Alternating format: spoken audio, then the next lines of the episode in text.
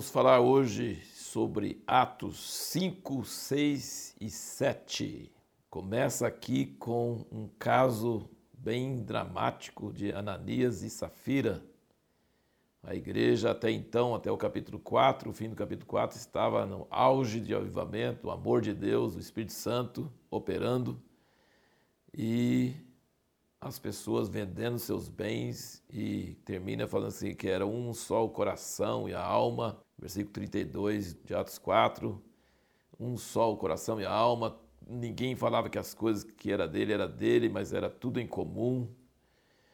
E aí surgem essas figuras de Ananias e Safira. E nossa pergunta, nós fizemos no último vídeo, foi por que, que a forte presença do Espírito Santo pode ser perigosa? É o seguinte, é, você sabe que quando tem alta tensão de energia elétrica é uma coisa muito boa, porque vai iluminar uma cidade, vai trazer conforto para milhares de casas, mas essa energia pode matar também, se não souber lidar. As pessoas que trabalham com as subestações e com as linhas de alta tensão são treinadíssimas. E se você chega perto de um transformador grande, coisa, tem aquela caveira e os ossos ali falando cuidado. Então é uma coisa boa, muito boa, mas perigosa. E foi isso que aconteceu com Ananias e Safira. O pecado deles não foi ter retido metade do valor que era para ser doado. Pedro fala com Ananias. Ele já discerne que o cara está mentindo, está querendo aparecer como se estivesse dando uma coisa que ele não está dando. E aí no versículo 4 ele fala: Enquanto o possuías, o tal terreno, não era teu, e vendido não estava o preço em teu poder, então Deus não é contra a propriedade privada. Pelo contrário, Deus é a favor. Né? Um dos dez mandamentos é não furtarás, e outro é não cobiçarás. Deus é a favor da propriedade privada. E ele não está obrigando ninguém a doar. As pessoas doavam voluntariamente, movido pelo amor de Deus.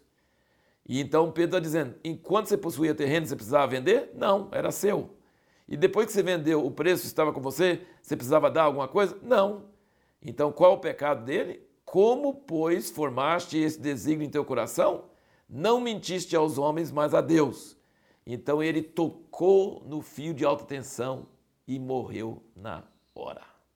Morreu na hora. Não é que energia é uma coisa má que quer te matar. O Espírito Santo não é uma coisa má que quer te matar mas é perigoso, é santo. Não é qualquer espírito, é um Espírito Santo. E ele não é contra você não dar ou obrigar você a dar uma coisa que você não quer. Ele é contra você fazer piratagem, você, você falsificar. Você quer parecer igual aos outros e não ser igual aos outros. Esse é o problema. E, e isso pode matar, isso é perigoso. E aí chegou a esposa, Safira, né? E ele perguntou: vendeu, portanto, o tal terreno? E ela mentiu também. Ele falou, como vocês combinaram para mentir contra o Espírito Santo? E ela morreu também, na hora. E aí o que acontece? Nós vemos que a partir do versículo 11 fala sobre veio grande temor a toda a igreja, todos que ouviram essas coisas. E versículo 13, dos outros, porém, nenhum ousava juntar-se a eles, mas o povo os tinha em grande estima. E cada vez mais se agregavam crentes ao Senhor em grande número, tanto de homens como de mulheres. Parece uma coisa muito legal, muito bonita mas é um declínio, porque aquele negócio de ter tudo em comum e de vender os bens e propriedade parece que deu uma, uma esfriada, o pessoal ficou com medo, assim, vai que eu dou e morro também. Então houve uma, uma, um esfriamento, aí ficou os apóstolos separados, ninguém querendo chegar muito perto, ai, ai, ai, não sei o que vai acontecer comigo. É, tinha grande campanha de cura, muita gente se convertendo, mas aquele amor, aquele sinal de comunidade já era, já tinha passado.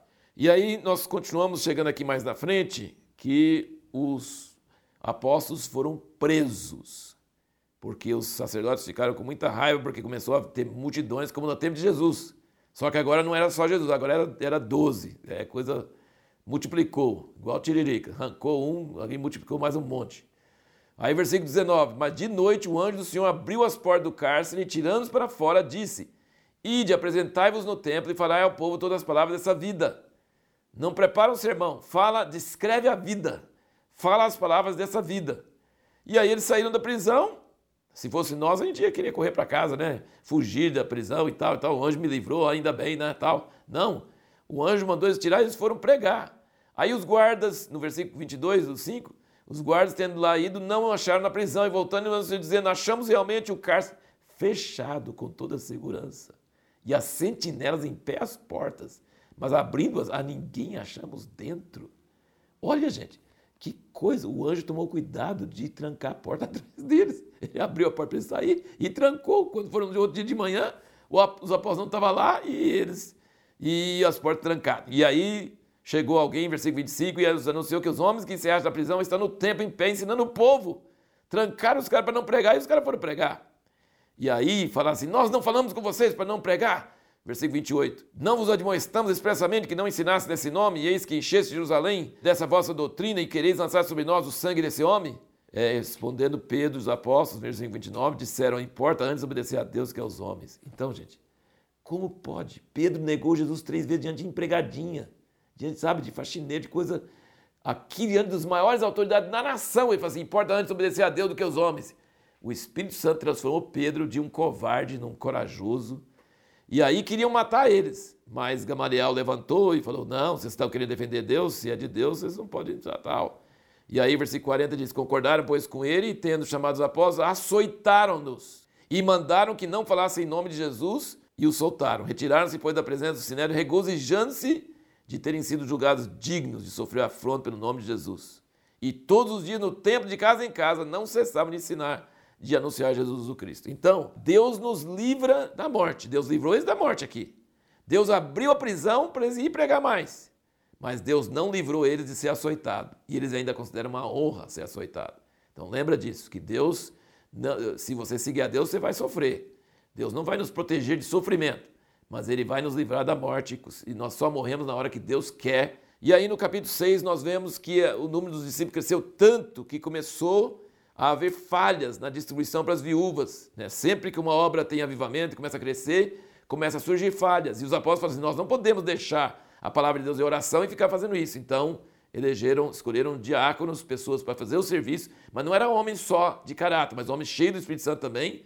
E aí nós vemos que Estevão era um deles, e o resultado deles escolher esses homens e os apóstolos dedicar a palavra e a oração foi que, o versículo 7 fala, divulgava-se a palavra de Deus, de sorte que se multiplicava muito o número dos discípulos em Jerusalém e muitos sacerdotes obedeciam à fé.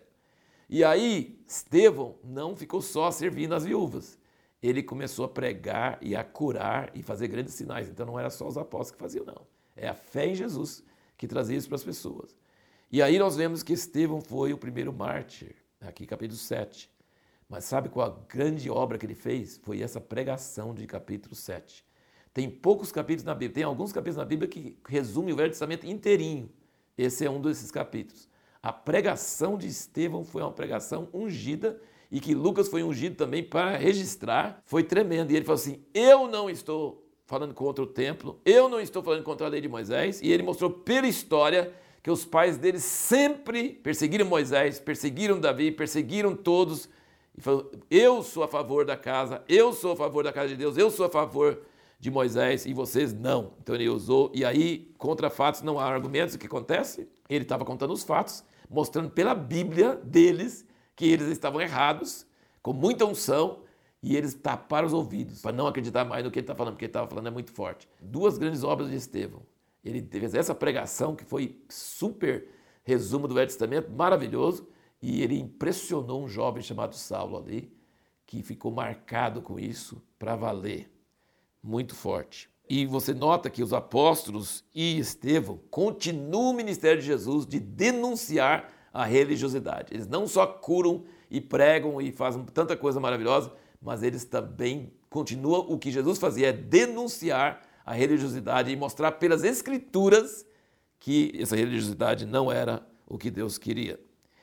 E a pergunta que nós vamos fazer para o próximo vídeo é: por que a conversão de Paulo foi um grande lance estratégico de Deus para a expansão do cristianismo?